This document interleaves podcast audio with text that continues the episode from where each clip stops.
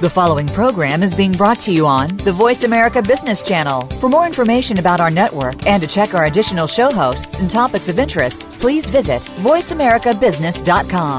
The Voice America Talk Radio Network is the worldwide leader in live Internet talk radio.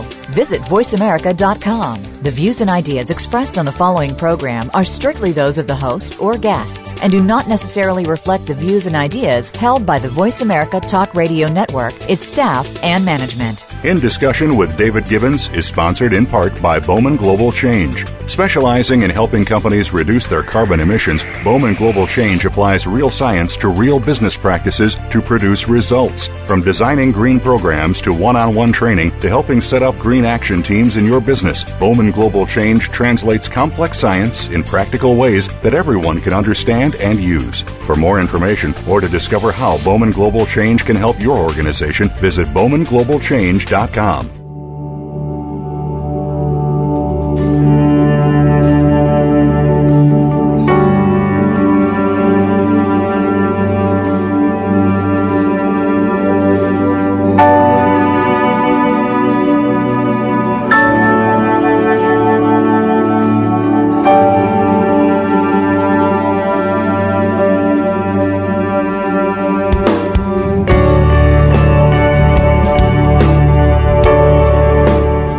Welcome to the Hero Series.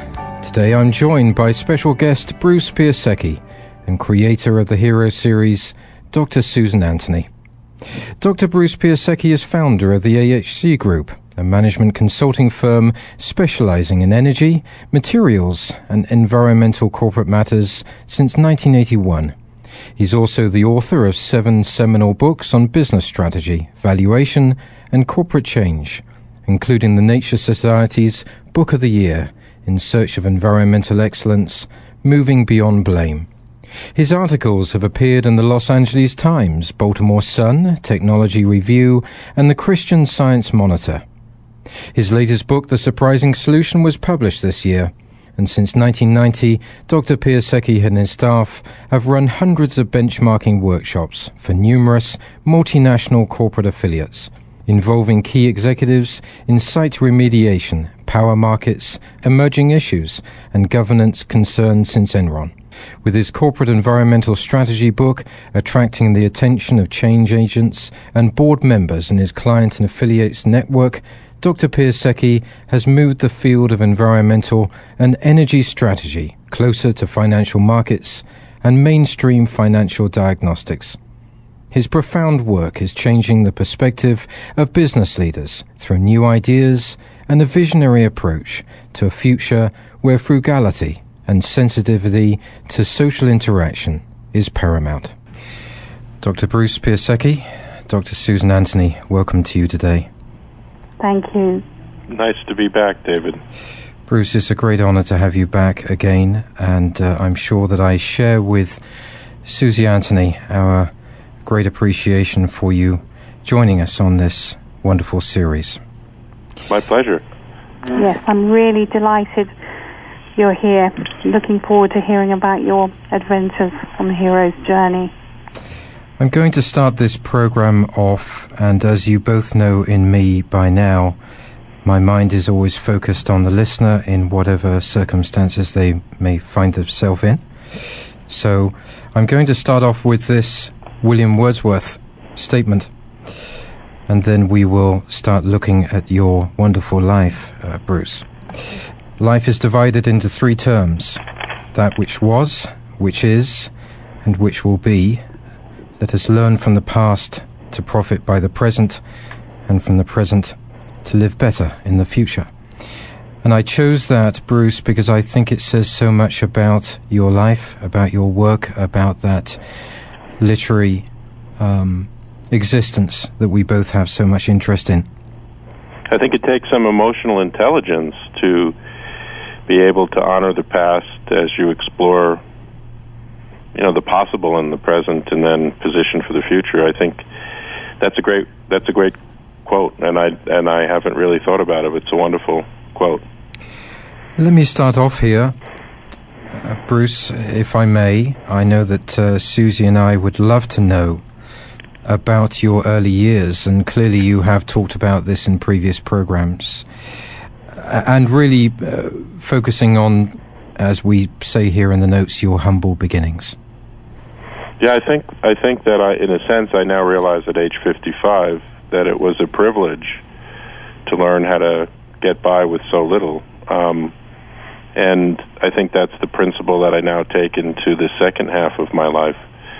Um, I, I also think it was a good fortune when my father passed away when I was three that my mother could spend so much time at home with the children, you know, because there was always uh, parental oversight and evidence of, of care in a, in a world that I had sensed was severe and at times brutal. That uh, severe that you talk about and you use often in your books, was that then a severity that you have always seen in your life? Yes, and and I, I think that uh, the other people in my family saw it too, but they chose different paths to cope or repress. So I don't think it's unusual. I think it's actually um, quite common that so one way in which I've chosen to differ in my thinking than Freud and Marx, even though I admire all their work, is that um, to give an image that hopefully will carry through this interview, um, I view my life almost in a sportive, serious way, as if I'm a jack in the box. You know, and and at least in America, the jack in the boxes often have funny clothes on. They're almost like a clown. And I chose to choose to feel the dimensions of that box and try to understand them and respect them, but then pop out of the top. And it's it's a comical because a Jack in the Box is meant to delight and surprise, and so rather than allowing the wall of severity to um, undermine my psyche or the waves of of economic um, limitation to bury me, I, I chose to be a Jack in the Box. Before I go on to the next question, I'm going to defer to Susie Anthony. And Susie, I remember when I was a child, and as you well know, I spent the first 15 or 20 years of my life walking around those barley fields in England around Stonehenge with my father, and I was immersed in those old ways of life, those, those, um, those wonderful pieces of history that I could immerse myself in. And this will be a question for Bruce. And I think in Bruce's case, I think it was literature. What was it for you, Susie, back in your early years? Well, for me, it was the similarity of, of coming from a background of lack and deprivation. And this impacted on my psyche um, in a very profound way.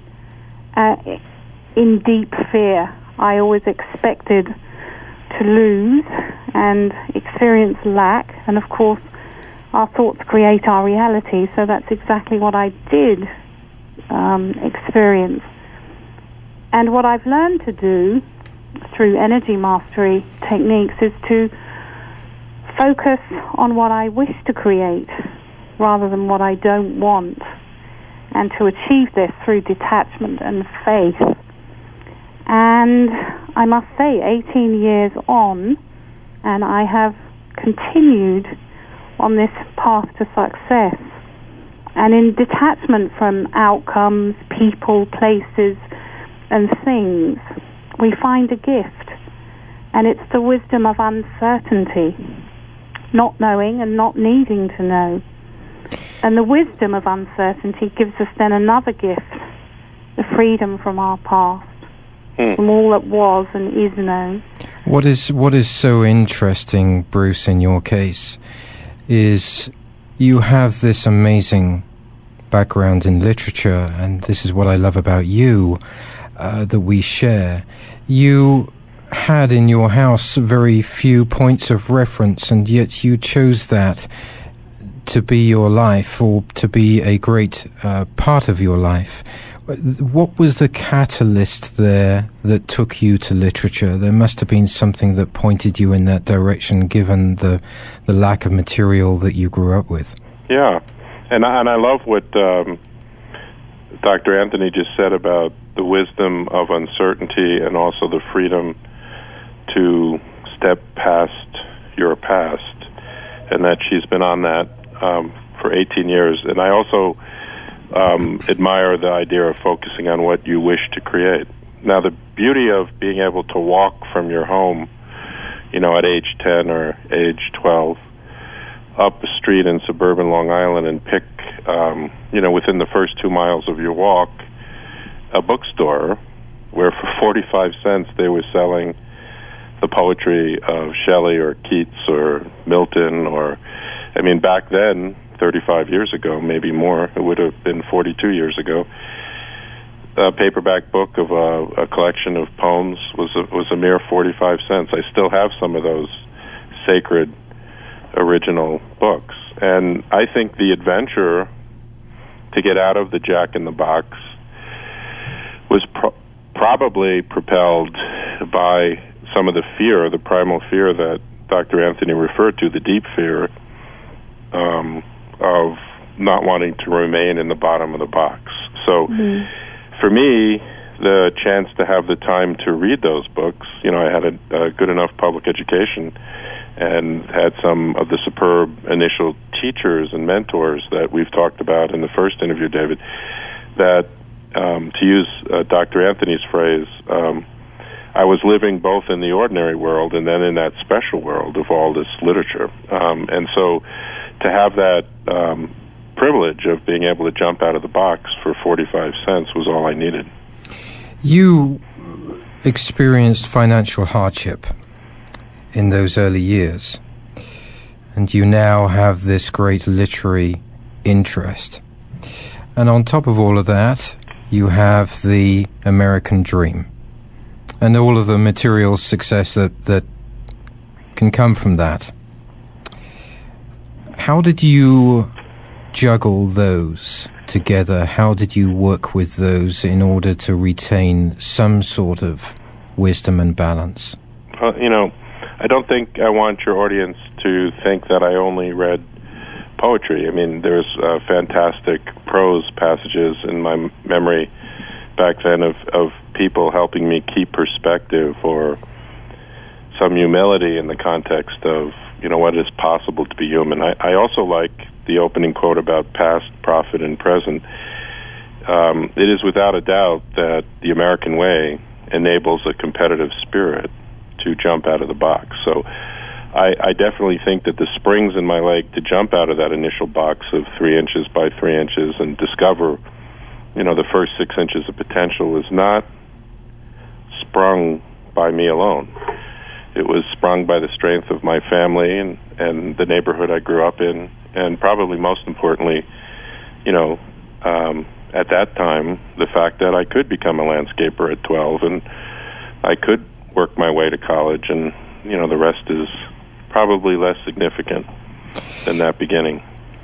You know, uh, I know that I'm going to get a lot of calls like, about this, and I'm probably completely inaccurate. But I can remember when it comes to poetry, I think it was Wordsworth who said poetry uh, is the sp- spontaneous overflow of powerful feelings or something like that. Mm-hmm. Um, I know I'm going to get calls on that one. So it goes on to say something like it takes its origin from emotion uh, it, uh, that is given to you in tranquility. Yeah, thoughts recollected in tranquility. Yes, is the the phrase so that it was poetry as much as it was a narrative that you were reading. You you you weren't focusing on just one of those categories. I agree. I was reading prose and I was reading poetry and I was reading spiritual, religious texts. Um, you know, um, so from and I, I'll be interested in what Dr. Anthony thinks, but I, I love this. Uh, William Blake line where he's writing Yeats is writing about Blake in 1897 and and I think Blake is beyond me. I mean, I've spent a lifetime trying to understand him, but um Yeats I do understand and he he writes this essay where he's saying there have been men who loved the future like a mistress, and the future mixed her breath into their breath and shook her hair about them and hid them from the understanding of their times. Um, I, thought that was an incredibly powerful description of poetic passion. Um, I think what I decided by the time I was 10 is that the poetry enabled part of the jump. But when I was walking the beach and I realized there was no one else to finance my future, I couldn't let that mistress breathe too much wildness into my hair, and I couldn't let her uh, hide me from the understanding of my future. And so I tried to walk down um, a little bit more of a straight and narrow path of pragmatism. And I mean, there were great American pragmatists that you know one reads from Ben Franklin to William James. So I think poetry probably helps one spiritually jump in the beginning. I'm sure for people in um, desperation or in despair or depression, poetry is known to be a fantastic liberator. Um, and in my darkest days, I go back to it. But most of the time, uh, ordinary bread and potatoes prose works for me, David and Dr. Anthony. Uh, I do. I must say that uh, Blake is as uh, at times as hard for me to read as Penry Joyce. Um, I guess we all have our favourites. For you, uh, Susie Anthony, what are your thoughts on on what Bruce has laid out there in, in the way that this great medium supported his dreams? Well, what what really struck a chord was his talking about taking the middle path and being practical rather than mystical and ungrounded. And that's really, really good sound advice.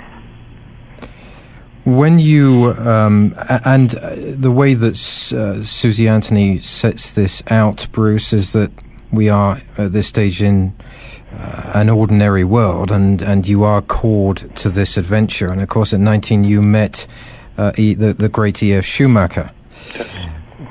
He had a huge influence on your life.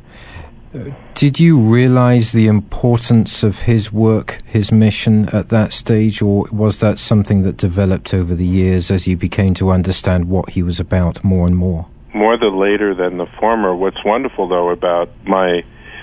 I, I truly believe that life is so rich that it's events that you experience, and then you if you're thoughtful, your thoughts try and understand the power of that experience. And in this lived experience, meeting Schumacher changed me in the in the moment. I thought I was going to become a doctor, and I wanted to become a quote unquote social engineer after meeting him. But even all these years after meeting him, um, I'm I'm empowered by thinking about that experience pretty much every month. So I think Schumacher's pioneering notions that small is beautiful and that he wanted a kind of economics with the human face and that he believed in uh, intermediate technology as opposed to just huge systems. You know, he, he wanted to create people that could hold balloons in which they were both they stayed focused and they stayed creative and they stayed generous. And that kind of humanistic economics has been the path uh, with Susie. And I hope you don't mind if I call you Susie. Uh, oh, yeah, I think I think that's the middle path that I found a challenge and an adventure. Um, and I believe that only when you die um, is when you'll find out if you strayed from that path, um, and you'll find out if society found sufficient value in that path. But I think every day you have to try to stay on that path. At what stage was it that you really were stirred, though? Uh, we talk about the hero here that Susie has developed, and you are not that comfortable with the term. Nevertheless, we apply it uh, in seeing what you do with your life and work.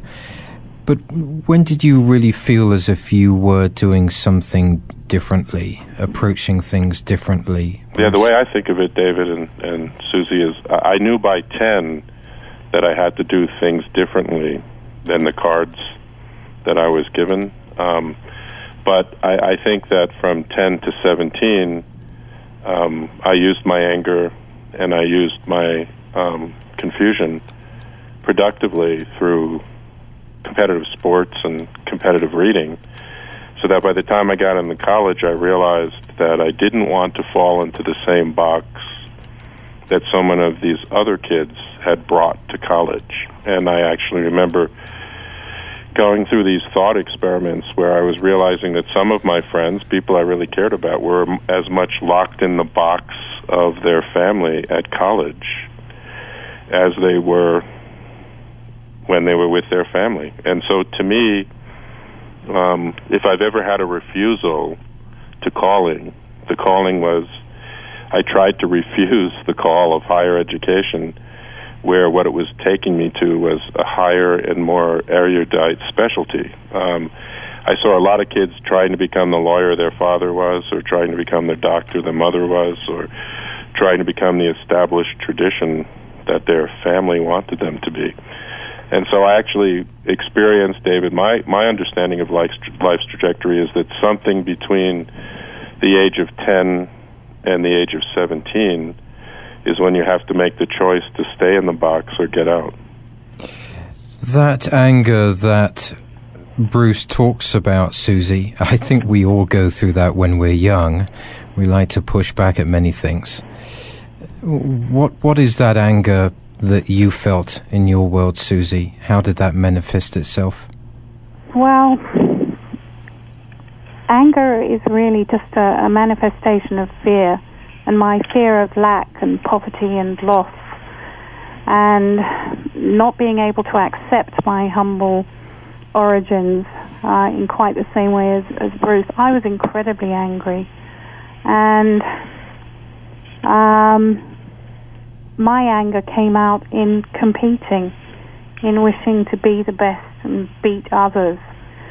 And it was only later in life I discovered Ayn Rand and learned from her uh, that a creative man is motivated by the desire to achieve, not by the desire to beat others. So eventually I found the hero's path, and that's one that I stick to. Going back to your last comment, Bruce, uh, you clearly went through a transition when you entered into academia as you know, the way that I look at life is that our do consume, as uh, Susie um, states it, began very much in the 1950s. Uh, did you see that paradigm early on? Is that something that you were aware of and wanted to avoid in this in this material world that we have? You know what I'd love to say is I, I think what Susie said is even more important than the problem of of of consumer materialism. Um, the whole idea of um, learning how to have the zeal and the passion and the persistence to be that jack that gets out of the box. She summed it up beautifully by saying that um, she learned in her anger. It took her through a phase of pure, maybe damaging competition, but then she said uh, she was motivated to achieve and not beat others. I think that's when one discovers that you do have a social value, Susie, and that um, that's the way one structures, um, let's call it, it could be an ordinary life, but maybe an extraordinary life in the sense that you desire to appease that rage within yourself, but in the act of appeasing that rage, you translate it into a social solution. And so I think I am aware you know, I was born in 55. I am aware that suburban Long Island and Cornell were very much places of advanced um, consumerism. Um, however, um, I don't think I decided the stuff that we've been talking about lately, David, about intelligent, competitive frugality. I, I didn't really see it back then. I was so wrapped up, and I'm sure my wife of 31 years would acknowledge this, that I was so wrapped up in being motivated to achieve. I think, Susie, that's a great point. I think either we liberate it or it's found in everyone. Um, but I think that's what I mean in my new book about the desire to play hard rather than play hurt. Yeah. And that's a conscious and disciplined decision. Yeah. I would be interested in.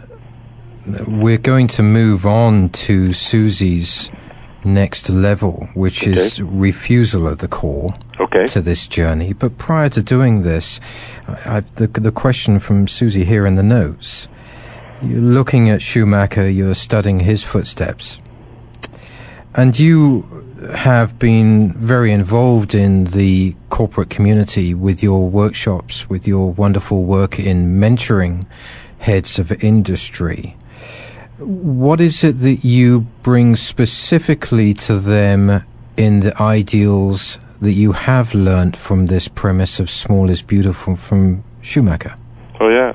I mean, I come to realize that some of the largest firms in the world now engage my 10 people to discover again how to be innovative and smaller and enterprising and focused and creative. Um, I think the reason why um, large companies fail as they become gigantic is they forget those pockets of being enterprising. And um, so to, to give the answer, I, I think what I've been doing for 30 years in growing my company is refining those spears and arrows, those arguments whereby one can go to the heart of what's inefficient in a large system and, and, and make it like Schumacher taught me. I, I love your metaphor of following in the footsteps or following in the shoes of him. And the problem is not only American companies, it's international corporate leaders. Uh, some of them are confined um, by ego, most of them are confined by a kind of blind ambition. Um, but what's nice is when you get the great assignment to motivate, moving people along the lines that Susie just said, the, the call to action, the call to adventure, that stuff I really relate to. Um, and I think um, that's what it's all about when you're a management consultant. Susie, may I uh, turn to you? Your your stage three of this journey, the refusal of the call, uh, and you are citing in the notes that is it is due to this word fear, one of the many um, uh, positions that we have as humans uh, that, that sit in all of those problems of uh, fear, addiction, insecurity, codependency, and everything else. But you do talk about this in your book, um, and you have related it to the Hopi prophecy. Could you uh, expand on that in, in this context? Well, the Hopis have a prophecy that that recognizes that there are two paths we can take in life, and one is the path of comfort, profit, and greed, which is the path of ego, and the other is the path of love, strength, and balance, which is the path of the soul or the hero. And we're normally called to the refusal by some kind of um, some kind of challenge that requires us to perhaps speak a difficult truth. Hmm. And the hero may not be willing to make changes to transfer, transform himself or herself, preferring the ordinary world and what is known, the programming, the do, the have, the consume, the distract. And it's about looking at the qualities of the hero. You know, are we determined to make a sacrifice? You know, determination being a firmness of purpose or resolve. Well, it's all very well saying, yes, I have that. But when that involves giving up maybe a half a million dollars a year salary and medical insurance, or if your reputation would be somehow smeared, um, those are the kind of fears. Or if it's giving up a job, not speaking a difficult truth, and your family is saying, Are you nuts? Why are you simplifying? What do you mean small is beautiful? Um, so the hero is tested really, really early on to demonstrate all kinds of qualities, courage and conviction. From your prior response to me, Bruce, it, it certainly seems, and from our prior conversations in programs, that Cornell was very much a, t- a turning point for you. And interestingly enough, you have both talked about this comfort or this comfort zone.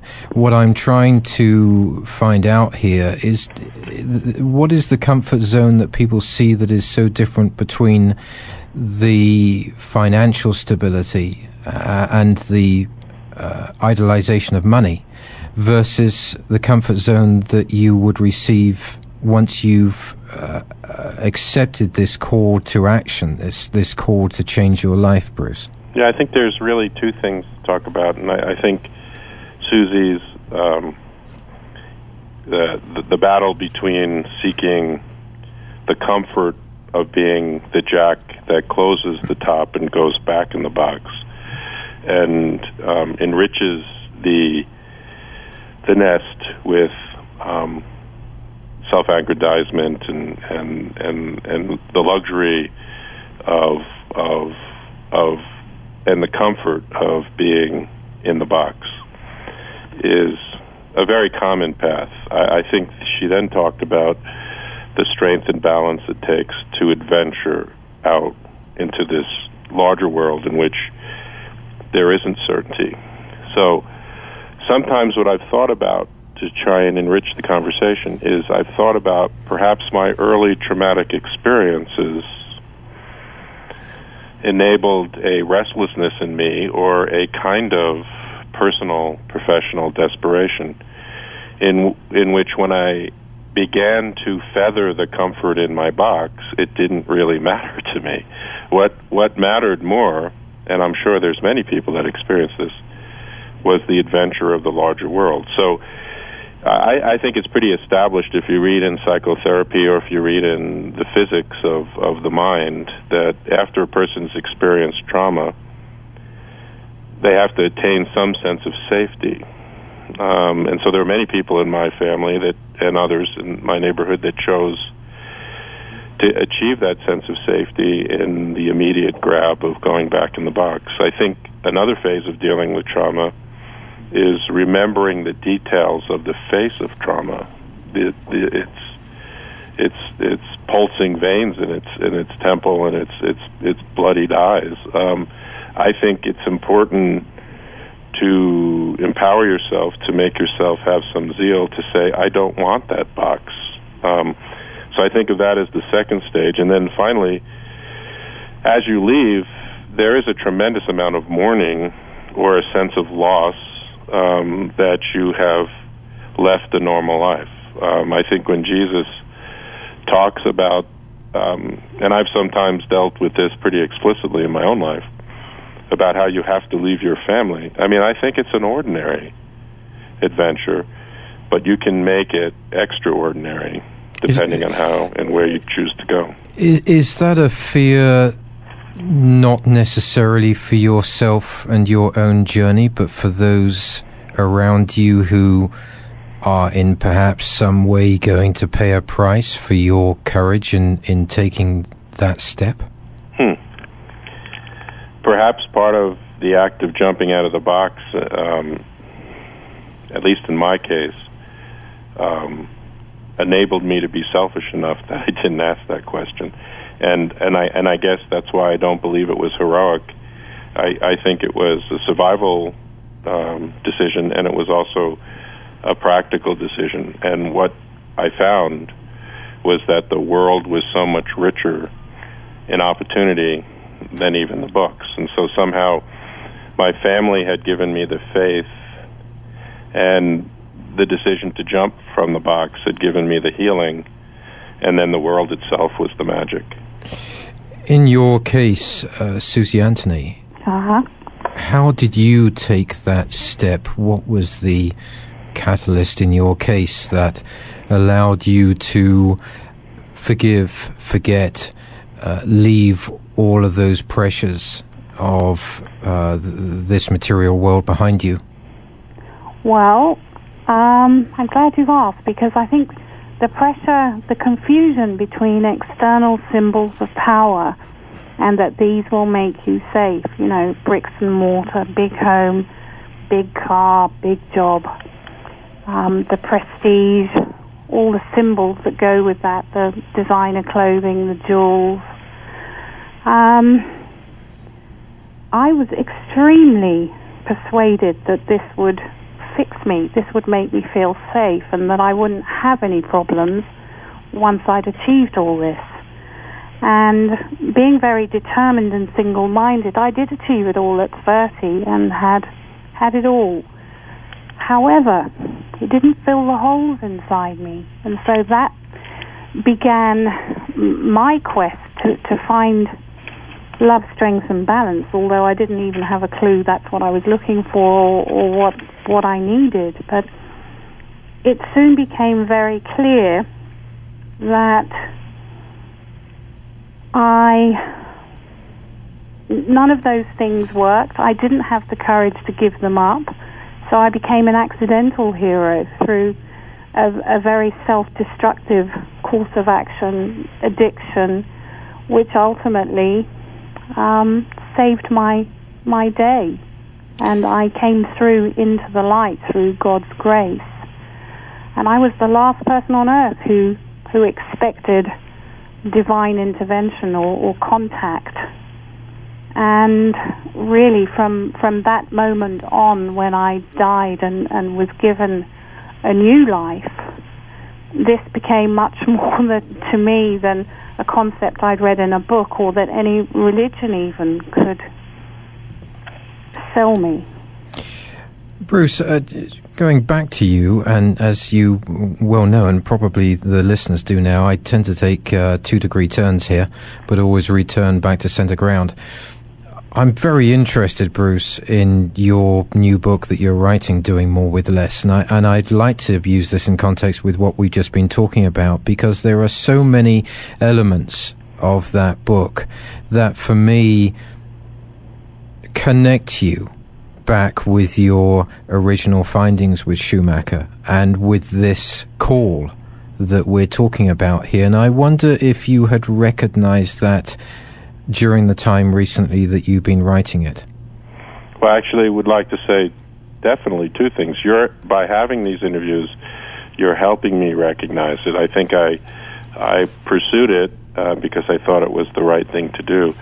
But the second thing I'd say is, um, you know, when you when you asked earlier, when I had the privilege of meeting Schumacher when I was such a young man, before he passed away, it, it's it's a it's a life changing event, and it is an awakening, and it is um, a new challenge.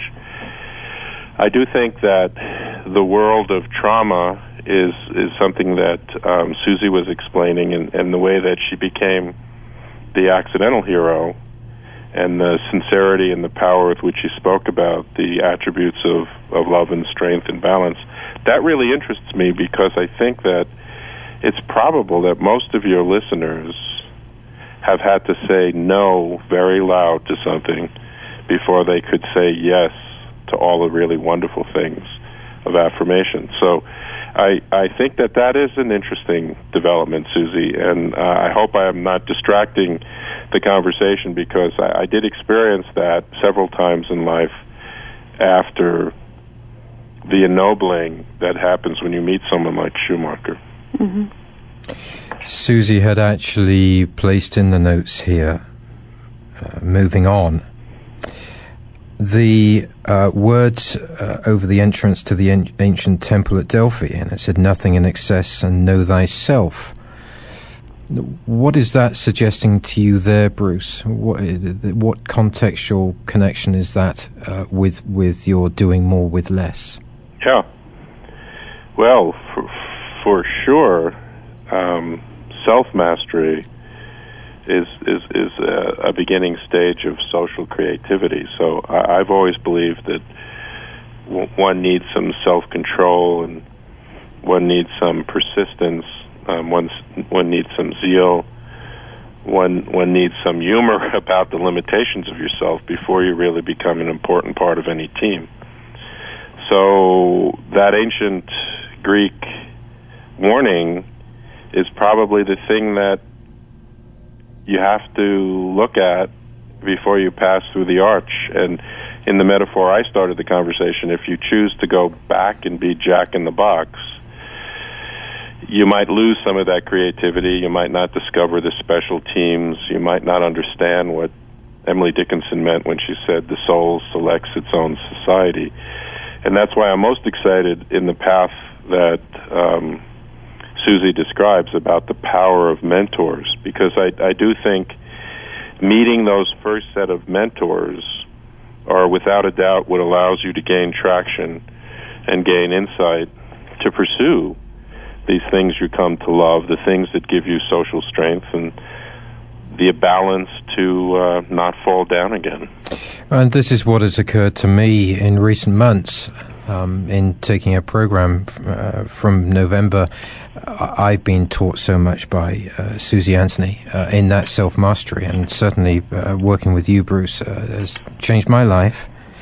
And Susie, in her book, makes the statement of uh, um, breaking down to breaking through. And I'm interested, Susie, what was it about that particular statement, those words, that were so important in this process? Well, breaking down to break through for me was breaking down from the lie. Um, you know, the greed is good, and um, you know, not getting any instruction on the path of love, strength, and balance. And when I came across one of my mentors, Joseph Campbell, find your passion, follow your bliss, because there's your abundance. And that changed my life. I mean, it helped me to understand when I broke down, I was giving myself permission to destroy everything I'd created in ignorance of this love, strength, and balance path, and to clear the confusion, to find my bliss. I had no idea what that was. And, you know, to quote my favorite author, Ayn Rand, Howard Roark in The Fountain said, Fountainhead said, I don't build in order to have clients. I have clients in order to build. Hmm. And one is coming from ego and one is coming from the hero inside who's passionate. And, you know, when I was able to see how I had sold my soul for temporary safety, I, I, I was just utterly shocked. And yet, when I was able to understand that my ma- mistakes and errors are my greatest teachers, and that I could now start again with a blank slate, knowing a lot more. And I have to say, Bruce, I thought here of the Benjamin Franklin quote mm-hmm. any people that would give up liberty for a little temporary safety deserves neither liberty nor safety. Oh, that is a brilliant warning, yeah. It is, and that had a profound effect on me at that point in my life at 35. And that's when I began to grow up. And that's when I began to get up in the morning and think, what can I give? Instead of what am I going to get? Before we move on to the, the next level or the meeting with the mentor to discuss that a bit more, Bruce, I'd like to look at this breaking down to breaking through, and we do use this word liberation. I'd like to get a definition from you in that, again, in that context of where liberation comes into this, in this extreme change that, that one goes through. And, and, and, you know, I'm, I think that um, it makes me a little nervous to try and find a coherent answer here because I think that I do have a project that I want to get to at some point in life called Missing Persons I Have Known, which would be the creative kind of uh, self exploration as to how my key mentors that are now gone enabled me to become um, myself. And so I, I have always been painfully aware that uh, myself is in that little box, um, and that in that box is also my family, and then in that box is my neighborhood. And it, part in the act of deciding to transcend or liberate oneself from that initial box, I see many richer circles of obligation. You know, the the role of being a social agent, or what Susie's talking about, giving um, and social response. I'm very much about that second circle outside of the box. And then beyond that, you know, there's the overall purpose of not just self mastery but professional mastery, where you learn how to work corporate teams, you learn how to work social needs.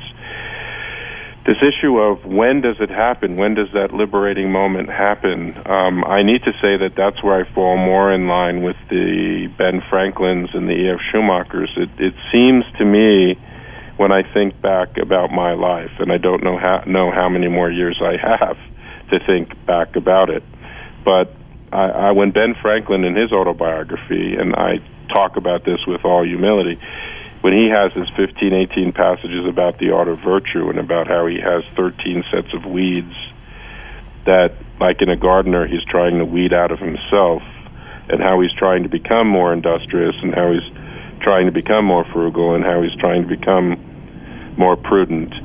Um, I think in my case, it was really like weeding a garden. It was not some sort of thunderous uh, deluge of of of abundance. Uh, it was more methodical, like Franklin.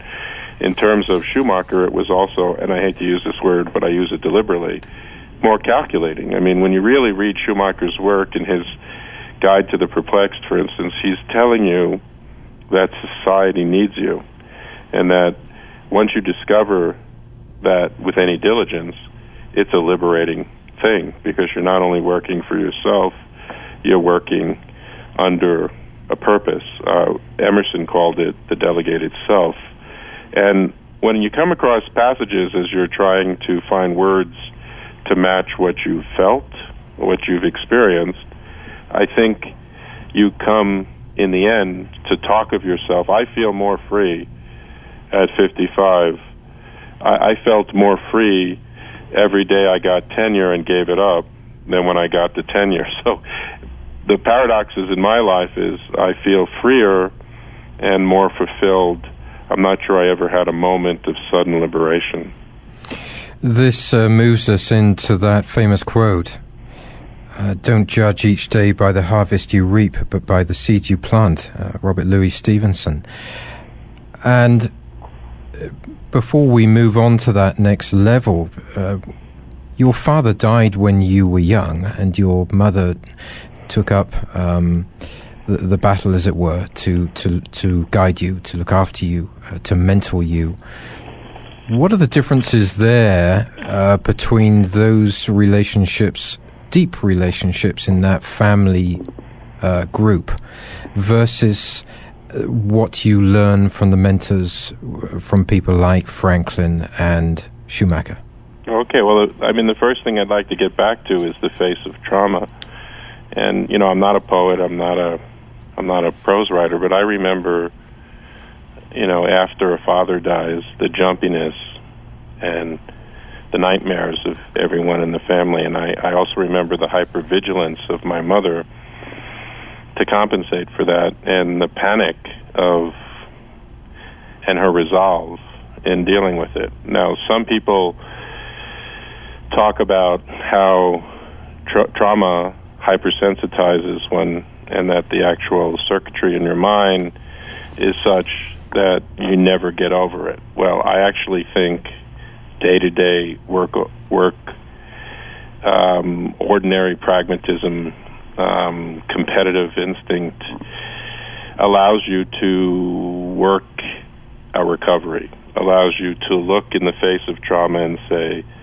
I don't need that. I'm going to jump out of this box and part of the the trick is choosing the right pond to swim in once you've finally chosen to jump out of the box. So I, I could tell you that uh, there have been many times in my life where the face of trauma is before me, and I actually choose to ignore her. Susie Anthony, is trauma a necessity in our life as part of the road to learning by experience? Well, it's definitely a catalyst. We don't tend to learn things when everything is bright and sunny and, and hunky dory. Um, it does sometimes take um, the lightning struck tower to really assist us to wake up. So, um, I would say yes, it is. It is fairly um, necessary. It's essential. But as as as Bruce said, though, it, it's a choice, is it not, Susie? You make a choice. You either decide to uh, drop with trauma, or you decide to get up and learn from it. Yeah. I think I've Um, heard your life story about that, Susie. It sounds like that's what you did. I definitely did. I mean, Yeah. it it seemed I was so incredibly lost. You know, I didn't realize that no other person could really cause me misery or unhappiness. It was just my limited ego lens of perception. So I prolonged the trauma and grew the trauma and fed off it. I became a victim with a capital V, and that's how I got my energy. And in retrospect, I'm really glad because although I believed in a God, I had no idea what that was. I still don't. Actually, it's a great mystery, but I know there is a God. And what happened to me was that belief that was kind of on the back burner was then brought into my total conscious reality and I was given a mission, uh, and and from that mission found a higher purpose and, and greater meaning in my life, and was able to then, through various teachers and mentors, give up the trauma and the victim consciousness map of the world, and instead see the blessing in all the constraint, the loss, the suffering, that it was always leading me to my possible destiny, and that's the path of the hero. And so I was able to swap external symbols of power and release my attachment to do, have, consume, distract, and just swap it for hero qualities. Qualities like determination, loyalty, courage, dedication, gallantry, perseverance, valor, um, fortitude, bravery things that I'd read about as a child um, on the Grail quest with King Arthur and the Knights of the Round Table, I found I could actually live that dream and that my life worked.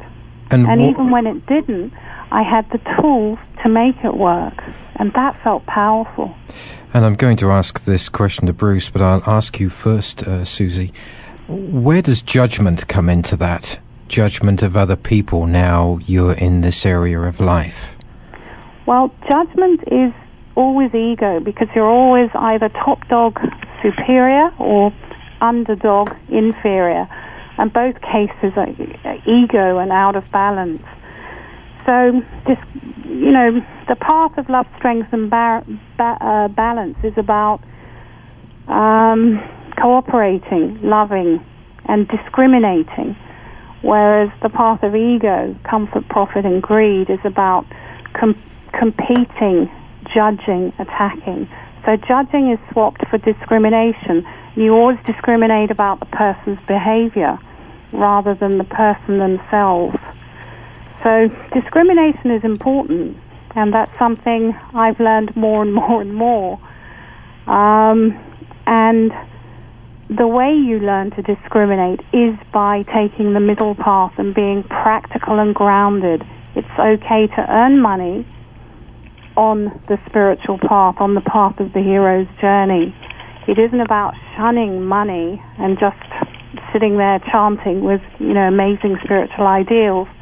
You also have to pay your mortgage and provide for a rainy day. So it's very much about being grounded and practical. And discrimination is really important. And uh, for you, Bruce, in the final minutes of the program, and uh, next uh, the next program, we will continue uh, uh, into the next level. I jotted down the other day, uh, Bruce, in a quiet time. Always remember that you cannot judge a person during a single season. That the essence of who they are and the pleasure, joy, and love that comes from that life can only be measured at the end when all the seasons are up.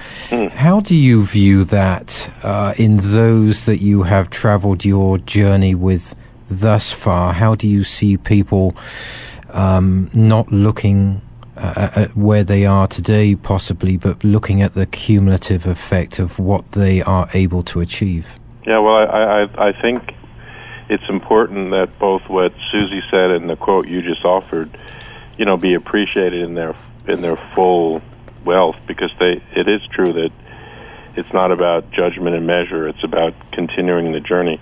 And I and I love the quote that you just gave. I, I had I had the greatest mentor in my mother, in the sense that she really taught me how to live outside of the box. You know, with warmth and with compassion and with focus. I think as I went down the path, um, I learned how to allow myself to be satisfied with what I already owned.